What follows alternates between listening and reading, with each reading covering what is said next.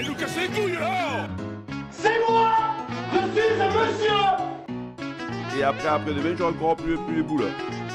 We are in France. We speak French. Le rugby chaud. Le rugby chaud. Le rugby chaud. Le rugby chaud. Oh, c'est chaud Ouh, il est vrai qu'être très à table porte malheur, mais rassurez-vous, écoutez le 13e épisode du Rugby Show, ça porte bonheur. Alors bienvenue à vos oreilles dans ce nouvel épisode de Caliente où l'on va débriefer de la 24e journée de Top 14, une journée rocambolesque où dans les fratries il ne faisait pas bon s'appeler Tom puisque Max Spring a battu son frère Tom Spring lors de Racing Bayonne et Jack Willis son frère Tom Willis lors de Toulouse-Bordeaux. Les Toms donc n'étaient pas au rendez-vous ce week-end, mais Thomas, lui, est au rendez-vous aujourd'hui, toujours entouré de Rico et Elios. Comment ça va, les gars? Et bonjour les mecs Eh, Ça va, on est toujours quatre autour de la table, donc ça bouge pas. Ah, ça bouge Elle est pas. toujours aussi chaud. On a pu prendre des forces euh, avec le petit repos la semaine dernière. Là, on est, on est bouillant plus que, plus que jamais. Quoi. Et toi, ça va, poulet? Oui, ça va très bien avec euh, du grand rugby, euh, même autour de nos amis du rugby show. Je crois que euh, Rico, tu étais la semaine dernière euh, au Leinster. Ouais, on a vu un Toulouse se faire terrasser euh, à cause des blessures, des choix de Mola et, et du, du rouage euh, et de cette machine qu'est le Leinster. Leinster. Une, une défaite toulousaine, mais une victoire euh, des Rambouilletins, je crois, euh, Oh là, ce week-end. Putain, Rambolitain, monsieur, s'il vous plaît. Voilà, merci pour les connaisseurs. Ouais, c'est ça. Exactement. Rambouilly-Cotin. Exactement. Bon, c'était pas exactement le même niveau que, que Toulouse-Leinster, pour être euh, très honnête, mais euh, avec mon club, on s'est déplacé euh, côté euh, Bourgogne et on a gagné 19-12. On- Donc maintenant, on s'est qualifié pour, euh, pour les belles euh, 16e de finale de, la, de Régional 3. Voilà. Donc c'est vraiment le rugby de nos campagnes et on va aller défendre nos couleurs dans le Jura le week-end prochain. Et puisque chacun est en train de crâner avec ses victoires, euh, University à Madrid a gagné le tournoi de Rugby Sevens de Madrid le week-end dernier. Bravo à tous et euh, ouais, je suis fier de vous dire que j'ai gagné au paddle euh, contre mon oncle euh, dimanche. Voilà, c'était euh, c'était pas rien, c'était pas rien.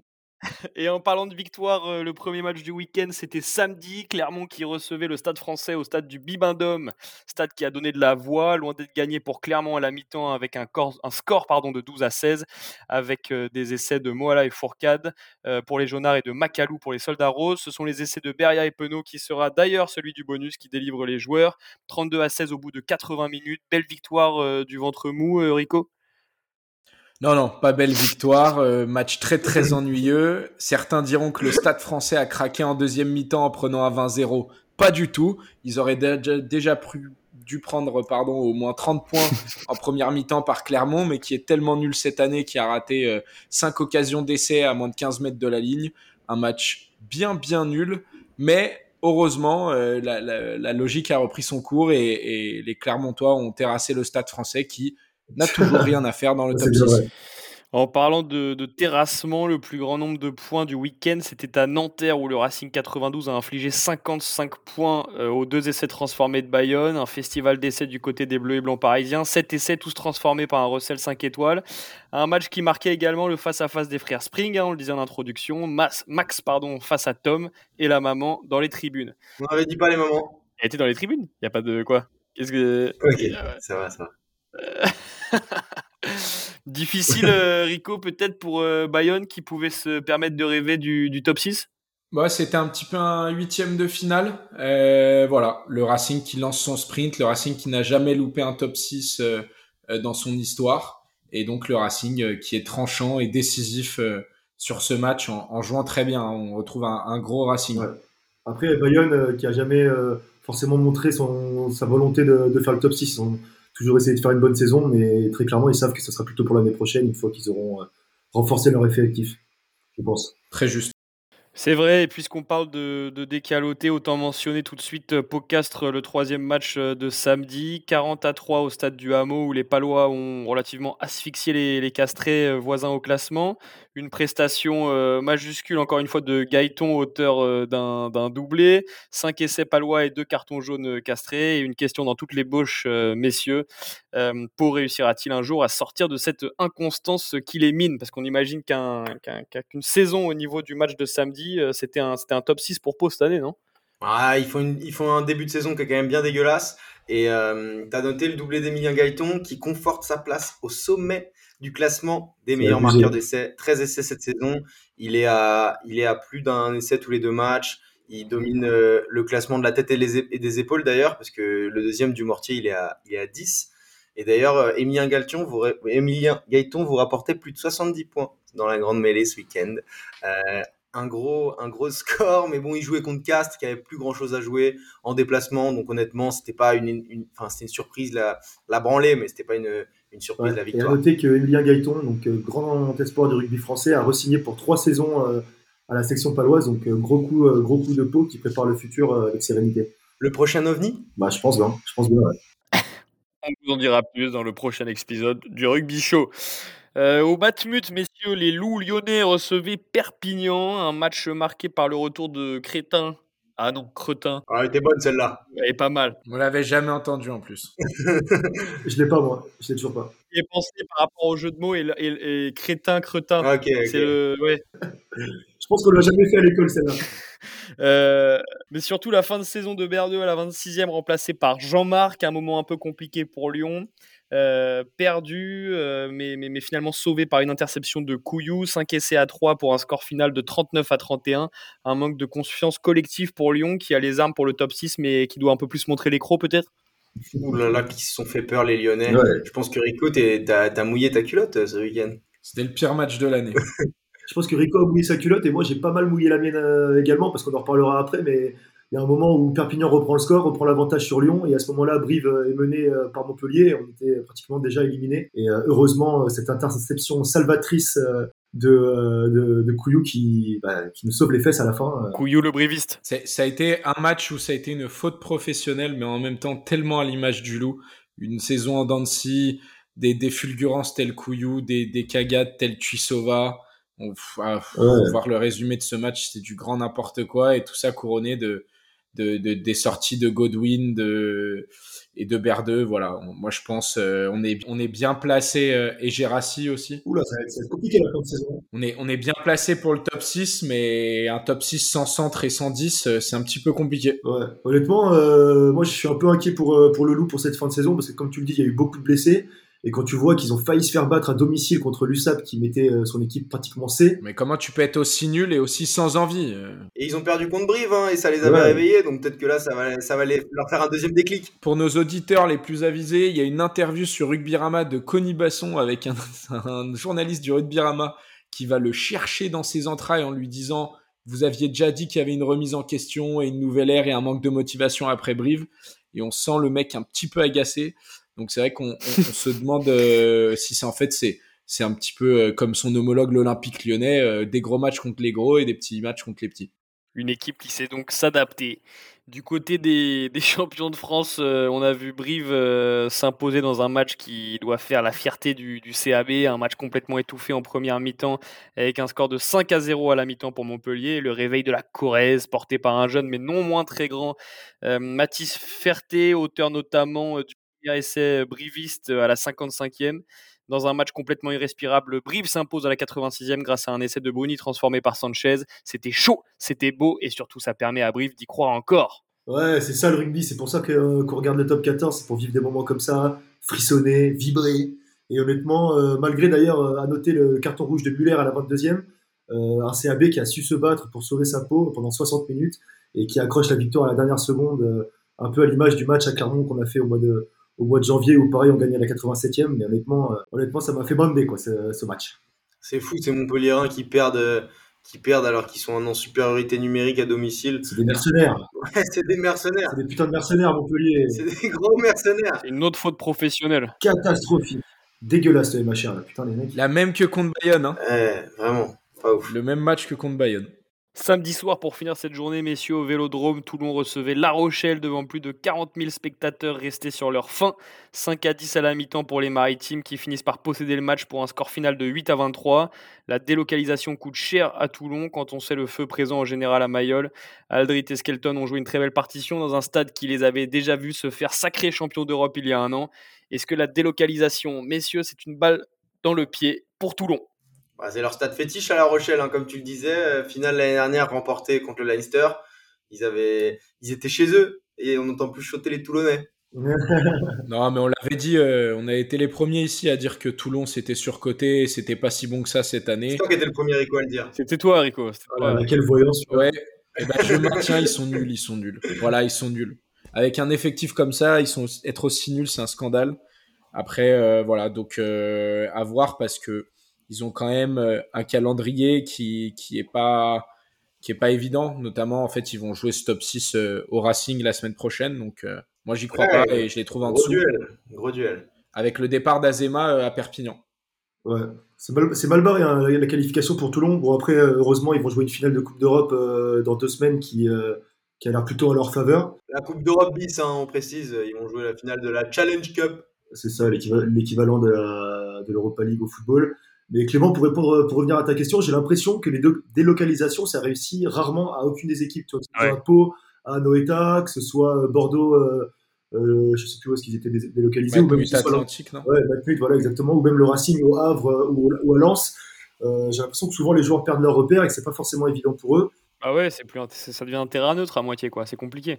Après, juste à noter qu'il y avait 21 euh, des 23 joueurs présents euh, à la demi-finale à Exeter qui étaient alignés Ouais. contre Toulon. Donc euh, La Rochelle, ils venaient quand même avec des grosses intentions. Et maintenant qu'ils sont, qu'ils ont sécurisé leur fauteuil à la deuxième place euh, du top 14, je pense qu'ils vont pouvoir un peu se relaxer et préparer euh, sereinement cette, demi cette finale de euh, Coupe d'Europe. Ouais, c'est ça, ils sont 10 points devant le Stade français, troisième. Donc, euh, a priori, en deux matchs, le Stade français ne devrait pas prendre 10 points et passer devant la Rochelle. Moi, je suis pas d'accord. hein. Le premier il joue la demi à domicile. Le deuxième aussi. Les demi, c'est à San Sébastien. Euh, C'est juste le troisième et le quatrième qui jouent le quart à domicile. Autant pour moi. Ah ouais, ça c'est vrai. T'y vas en plus, gros. C'est vrai, non, mais quelquefois, je suis un peu fatigué. Le week-end à taper.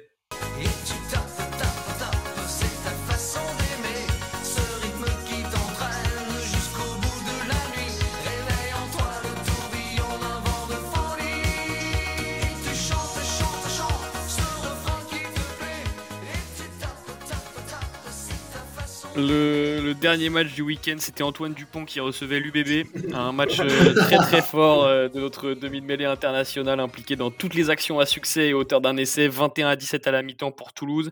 Avec l'UBB qui avait déjà du mal à y croire malgré deux très beaux essais de Bielbarré et Caleb Timou. Mais dans le combat des frères Willis, euh, comme dit en introduction, c'est Jack qui a défait Tom puisque le stade ne laissera pas euh, à l'UBB la possibilité de respirer en seconde mi-temps pour un score final de 31 à 17. Toulouse qualifié en demi, messieurs, un, un match à l'image de la saison?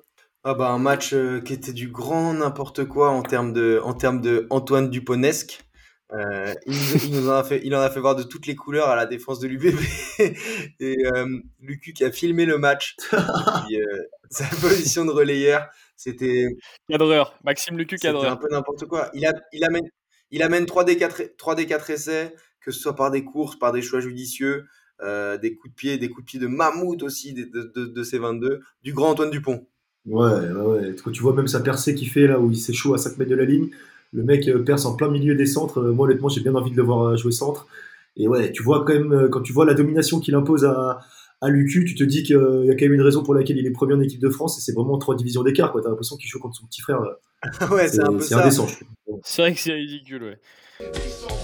Petit frère grand. C'est pourquoi il s'obstine à jouer les sauvages dès l'âge de 10 ans. Devenir adulte avec les infos comme mentor. C'est éclater les tranches de ceux qui ne sont pas d'accord. À l'époque où grand frère. Et en parlant de frères, on va parler des frères Willis. Hein, on rappelle euh, les deux, les deux frères de, de la troisième ligne, le petit frère Jack qui évolue à Toulouse et le grand frère Tom qui évolue à Bordeaux, comme tu le disais, comme tu le disais bien Clément. C'est le petit frère Jack qui a pris, euh, qui a pris l'ascendant ce week-end, euh, malgré une grosse performance de, de Tom Willis, qui d'ailleurs euh, repart au Saracens euh, l'année prochaine. Il va nous manquer en top 14 et sur la grande mêlée. Les deux, c'est des gros, euh, des gros pourvoyeurs de points.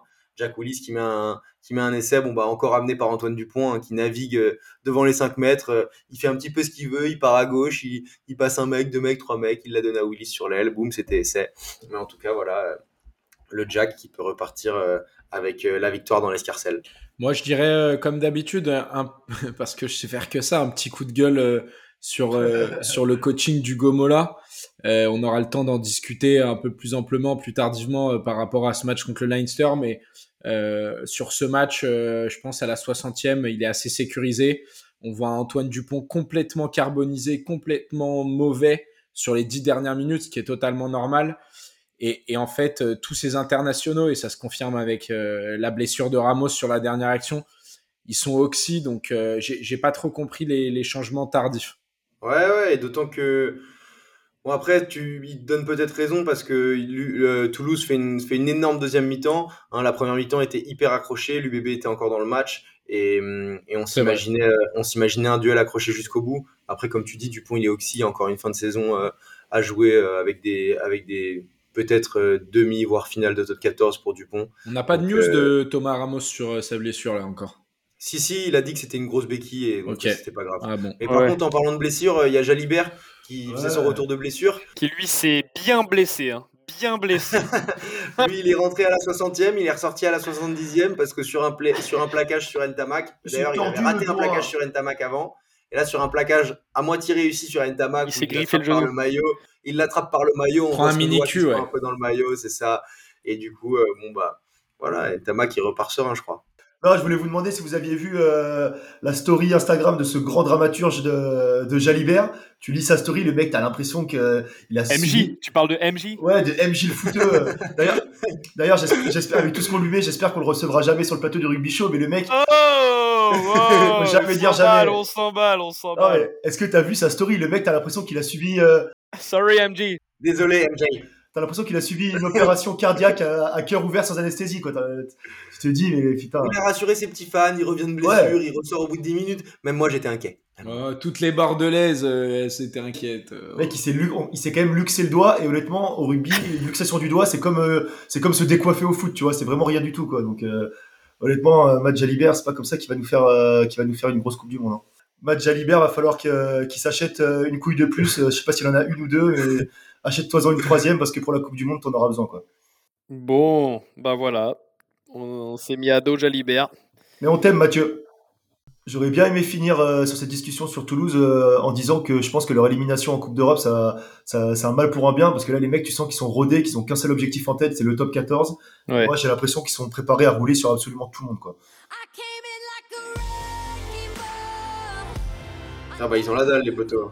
Bah ils vont rouler et on va, on va les voir à San Sebastian et moi ça fera trois ans de suite que je les verrai en demi-finale et ça c'est quand même vachement agréable quoi. Ah mais l'année dernière tu les as vus perdre contre Casse donc euh, reste calme. Ah c'est vrai. C'est vrai. c'est vrai. Alors on t'entendait plus, on t'entendait plus après. Hein. Après tu t'en souviens peut-être pas. Hein. Moi je m'en souviens pas en tout cas. J'ai, j'étais pas match Thomas tu dois confondre parce que moi j'ai pas de, non, ouais, ça me dit rien. c'est la, mémoire sélective euh, suite à un, traumatisme, ça.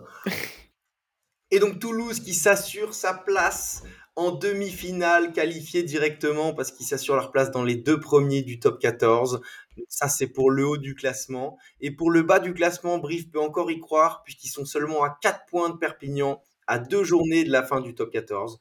On a posé une question à nos auditeurs sur notre story Instagram aujourd'hui. Je suis assez fier, chers auditeurs, chères auditrices, que vous, de vous dire que vous êtes des connaisseurs de rugby. Seulement un tiers a répondu que Brie allait se maintenir, alors que c'est totalement impossible. Et c'est l'heure du débat du rugby show.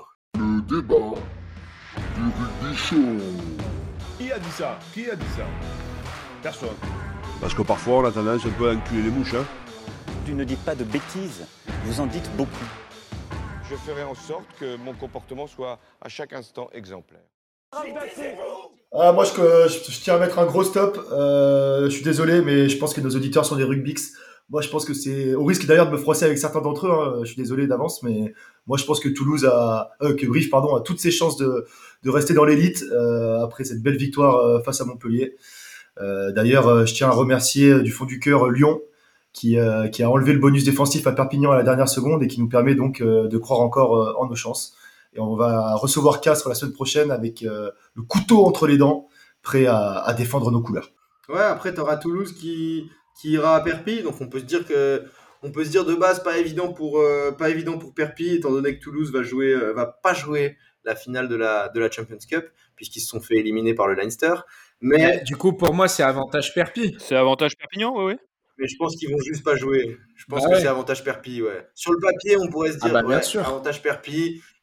Perpi va gagner. Si bah Perpi gagne, c'est terminé. Perpi, euh, chez eux, euh, va battre Toulouse et ensuite, euh, ils vont aller à Castres. Ça va pas être évident, mais Toulouse va pas perdre contre Brive chez eux. À Castres, ça se fait en dernière journée. Mais, euh, mais Brive qui reçoit Castres, bon, on va sûrement gagner. Après, aller gagner à Toulouse qui n'a pas perdu de la saison, euh, comment, tu veux, comment tu veux que je t'explique? Ça, jamais. Après, euh, moi, je voulais, je voulais y venir euh, sur le ticket le moins perdant, mais je vais, je vais l'évoquer maintenant. Euh, Perpignan qui se déplace, euh, qui reçoit Toulouse, pardon. Toulouse, on sait que le coach c'est Hugo Mola. Il a été coach de Brive pendant des années et des années. Donc j'espère, j'ose espérer qu'il fera pas tourner le week-end prochain, qu'il enverra la grosse armada et qu'il va nous rouler sur les petits Perpignanais. euh, Enfin, c'est ce que j'espère.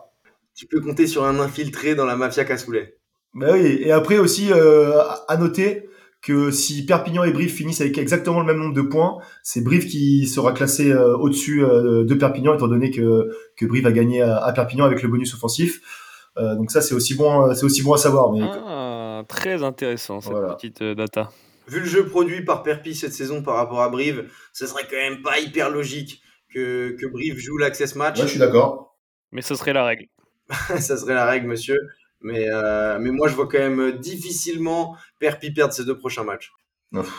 Honnêtement, ouais, l'avenir nous le dira, mais Et donc, t'espères, toi, Elios, que Hugo Mola, il envoie l'armada à Perpi pour s'imposer et ensuite qu'il vous fasse un cadeau pendant la dernière journée en vous recevant à Ernest Vallon avec, euh, avec l'équipe C?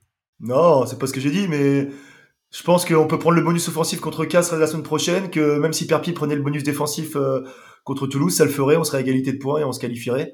Mais non, non, c'est sûr qu'il va mettre la grosse équipe pour le dernier match à domicile, euh, Hugo Mola. Après, en access match, euh, bon, c'est pas. T'as Agen, Vannes, Nevers. C'est tranquille. Moi, je pense que c'est tranquille cette année, euh, l'access match. Mont-de-Marsan et Grenoble. Bon, Mont-de-Marsan et Grenoble, ça joue pas mal. Le reste, c'est un, un cran en dessous, hein, donc ça devrait pas trop Bah, Il y a poser de Oyonnax briques. aussi, Bah, s'ils gagnent pas la finale. oui, bon, Oyonnax, je pense qu'ils sont quand même largement dessus, mais.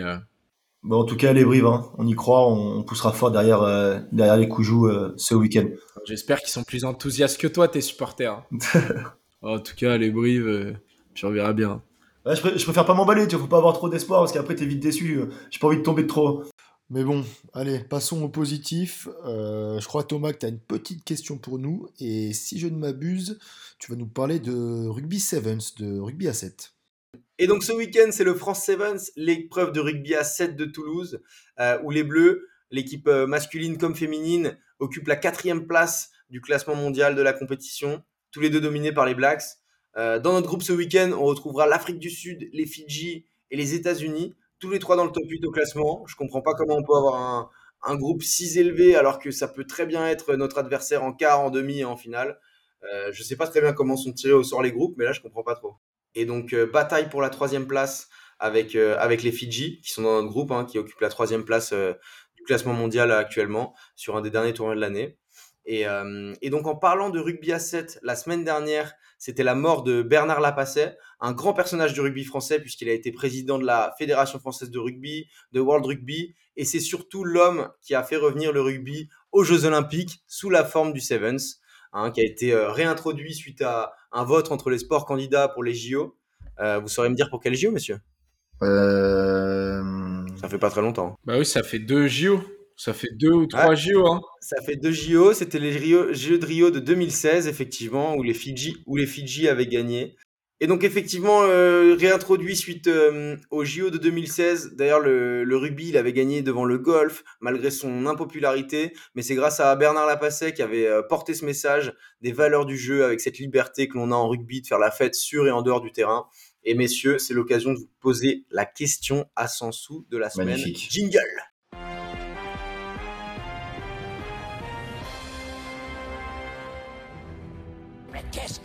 faire avec tout cet argent si vous gagnez Et l'or, l'or de Sévillier. D. La réponse D. C'est votre ultime bafouille? C'est la mer Noire. Et donc on se disait, le rugby à 7 est revenu aux Jeux Olympiques de Rio en 2016, euh, suite à un vote où il avait battu le golf. Mais quand je vous dis qu'il a été réintroduit, ça veut dire qu'il était initialement prévu, euh, qu'il existait avant aux Jeux Olympiques. Et c'était sous la forme du rugby à 15. Est-ce que vous saurez me dire quand, quand étaient les derniers Jeux Olympiques où on a joué au rugby à 15 Oh, J'en ai aucune idée. J'ai même pas le souvenir de ça, moi. Aucune idée. Bah alors moi, sans aucune prétention, j'ai la réponse, donc je vais d'abord laisser Clément et Rico euh, un peu euh, réfléchir, mais Moi, je pense je avoir la réponse. C'est forcément avant on va qu'on soit né, genre pas mal de temps avant qu'on soit né. Donc j'aurais tendance à te dire euh, création des JO 1900 et quelques. Oh, facile celle-là. 1900 et quelques. Non, pardon, création. Non, je me suis mal exprimé. Création 1900, donc j'aurais tendance à te dire euh, 1930 quoi. Voilà, à ce moment-là. Ouais, je pense que ça s'est arrêté pendant la guerre, pendant la Seconde Guerre mondiale. Toi, toi, Rico, tu dirais deuxième millénaire. Non, non, bah après je sais pas, je dirais voilà, je dirais entre 1900 et 1930. Allez. Bon, alors on laisse l'encyclopédie du rugby nous répondre. Alors, euh, l'encyclopédie va s'exprimer. Euh, je pense que c'était en 1924 à Paris, euh, pendant- ou alors, ou alors l'édition d'après en, en 1928, mais une des deux. Et c'était à la suite euh, du coup bah, de la finale de- des Jeux Olympiques de rugby, bagarre entre la France et les États-Unis, si je ne m'abuse. Et c'était une bagarre tellement violente qui avait choqué euh, tout le Bagarre. public. euh, C'est ce qui a fait que le rugby avait été euh, retiré des JO. Ouais, exactement, c'était à cause de la bagarre et c'était bien en 1924 à Paris. Oh, c'est... Franchement, t'as, t'as une super connexion à Internet. T'as, t'as- t'as pu lire tout ça en, en un instant, euh, Elios? C'est fort. hein. Incroyable Google aujourd'hui. hein. Incroyable. hein. C'est hyper connu comme anecdote. C'est hyper connu comme anecdote, les gars. Bravo Elios, qui remporte, qui remporte 100 sous. Eh, ça m'a chié dessus. Ça m'a chié dessus. J'étais pas loin.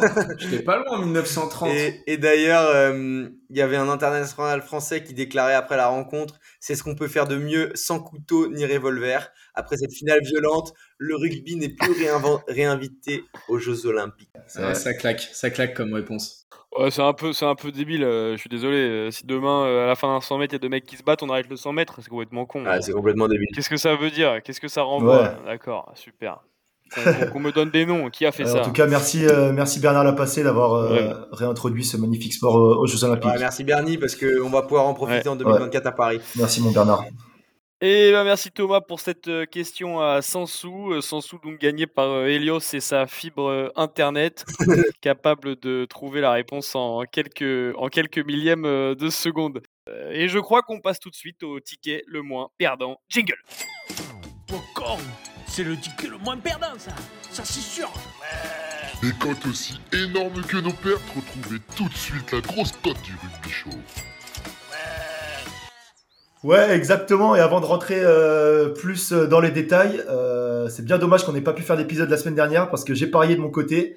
Et même si j'ai pas pu proposer mon ticket à nos auditeurs, j'ai gagné une somme folle. Oh Ouais. euh, D'ailleurs, euh, Eh. D'ailleurs, une somme aussi folle que je vais même pas la communiquer pour pas euh, choquer euh, nos auditeurs et pour pas éveiller les soupçons du fisc français. Donc, concernant, con- concernant les matchs de cette semaine, moi je vais, je vais la jouer assez simple. Donc, on a évo- évoqué Brive qui avait pas le choix de, que de gagner ce week-end. Donc, euh, côté à 1,40 euh, qui reçoit le, le Castre Olympique. Donc, je pense que ça, c'est un incontournable pour le pari de cette semaine. Un 40, c'est donné. 1,40 c'est donné et les- la cote euh, bonus offensif est pas encore sortie mais je m'aventurerai peut-être à la mettre. hein. Euh, ensuite on a Bayonne qui reçoit Clermont. Euh, Bayonne qui peut encore croire infiniment en ses chances de top 6 contrairement à Clermont qui n'a plus rien à jouer. Donc je vois bien une victoire bayonnaise pour le dernier match à domicile de Bayonne. Et ensuite pour finir cette journée je vois bien une victoire du Stade français euh, à Jambouin contre le Loup qui euh, souffre de beaucoup de blessures. Euh, je vois bien le Stade français sécuriser sa, sa place de troisième et recevoir les barrages. Et dernier match pour clôturer ce petit combiné, euh, ça sera Toulouse côté à 2 à Perpignan. On espère que Hugo Mola mettra la grosse armada et ira coller une petite branlée aux piste. Et donc euh, ces quatre matchs combinés nous font une magnifique cote à, à 6,50. Euh, voilà. Ouh, que c'est pas cher payé. Je vous conseille de mettre 2% de votre bankroll. Mais voilà, voilà, voilà. Euh, j'ai gagné la semaine dernière. Honnêtement, je pense que j'ai le mojo. Je suis sur une bonne lancée et je me vois bien répéter l'exploit cette semaine. Voilà. Ça, celui-là est vraiment moins perdant. Vous n'hésitez pas à rebondir, hein, les gars. Je vous, je vous invite à me dire ce que vous en pensez. hein. On est un peu timide. ouais. On rappelle Mola, le Mola l'ex-briviste, euh, qui. J'imagine Elios que tu comptes, euh, que tu comptes sur, cette, euh, sur sa composition d'équipe qu'on découvrira, qu'on découvrira vendredi. On en saura un petit peu plus sur cette cote à 2 qui me paraît quand même assez incertaine parce que l'USAP joue le maintien, mais on sait jamais. C'est la seule, c'est la seule complication, hein, c'est ce match-là, hein, USAP Toulouse en soi. Le reste, Ouais. c'est- c'est c'est pas mal. Le reste, c'est donné. Le reste, Ah, tout, le reste, euh, tout le reste, les gars, vous pouvez mettre le PEL, le PEA, les deux. euh. St- Stade français euh, Lyon, tu, tu, tu paries Stade français, toi? Bah honnêtement, ouais, parce que Stade français chez eux, ça perd pas souvent. Et Lyon, euh, bah, ça a quand même beaucoup de blessés, quoi. Et avec Sopoaga en titulaire, euh, vu que Berdeux euh, allait croiser, bah, moi j'ai peur quand même. Et moi, je vous coupe tout de suite. Je vous coupe tout de suite. Alors, je, on va pas égratigner Sopoaga, même si je suis d'accord avec ce qui a été dit. Je- on a gagné là-bas en Challenge Cup 40 à 24. Ouais. 41 à 24. Beau pardon. match de merde d'ailleurs. Avec Sopoaga en 10. Moi, j'enterre pas le loup. Ok, mais, mais d'ailleurs, merci, euh, merci Elios pour ces codes qui vont nous permettre de Avec plaisir. bien préparer notre été. Si vous ne voulez pas partir. On, On conclut cet épisode avec un petit mot qu'on n'a pas pu placer la semaine dernière, évidemment, parce que c'était euh, le dernier match du tournoi Destination Féminin avec la France qui affrontait euh, les Anglaises, les grosses et moches Anglaises, qui nous ont malheureusement roulé dessus en première mi-temps. Euh, y avait peut-être plus de 30 à, à 0, quasi un écart de 30 points à la mi-temps. On a fait une énorme remontada pour remonter euh, 33, 38 à 33. euh, et on a failli, failli l'emporter sur la sirène. Un score, un scénario et un score assez dingue qui montre le potentiel du rugby français féminin. Le match, il était joué à Twickenham avec un stade euh, plein. il me 50 semble. 55 000 personnes, euh, record d'affluence pour un match féminin euh, dans l'histoire du rugby euh, féminin. Ce qui est assez dingue. Donc, on, on espère que la prochaine, elle est pour nous. Surtout que l'année prochaine, on les recevra. Incroyable. On les recevra chez nous, ces moches anglaises. Et grosse. Ouais. Bon, merci messieurs euh, pour, euh, pour, cette, euh, pour ce 13e épisode du Rugby Show. Ça me rend triste de vous quitter, mais ce qui me, ce qui me fait plaisir, c'est de me dire qu'il y a le 14e épisode du Rugby Show qui risque Oh, d'arriver la semaine prochaine. Oh là Et ça, quand Oh même, euh, ça, ça, je sais pas vous, mais moi, c'est c'est des trucs dans les yeux, des trucs dans le cœur. Préparez-vous sur les réseaux. Hein. Un gros bisou à tous. Voilà, on espère qu'on a, qu'on a enflammé vos oreilles et puis on, on vous souhaite le meilleur euh, jusqu'au prochain rendez-vous de mercredi, jeudi, enfin quand ça sort prochain. On vous embrasse fort, gros bisous et à très vite. Surtout, N'oubliez oh, n'oubliez jamais, c'est Allez, ciao, ciao. C'est chaud. Allez, ciao. Attention, c'est pas tiède. Hein.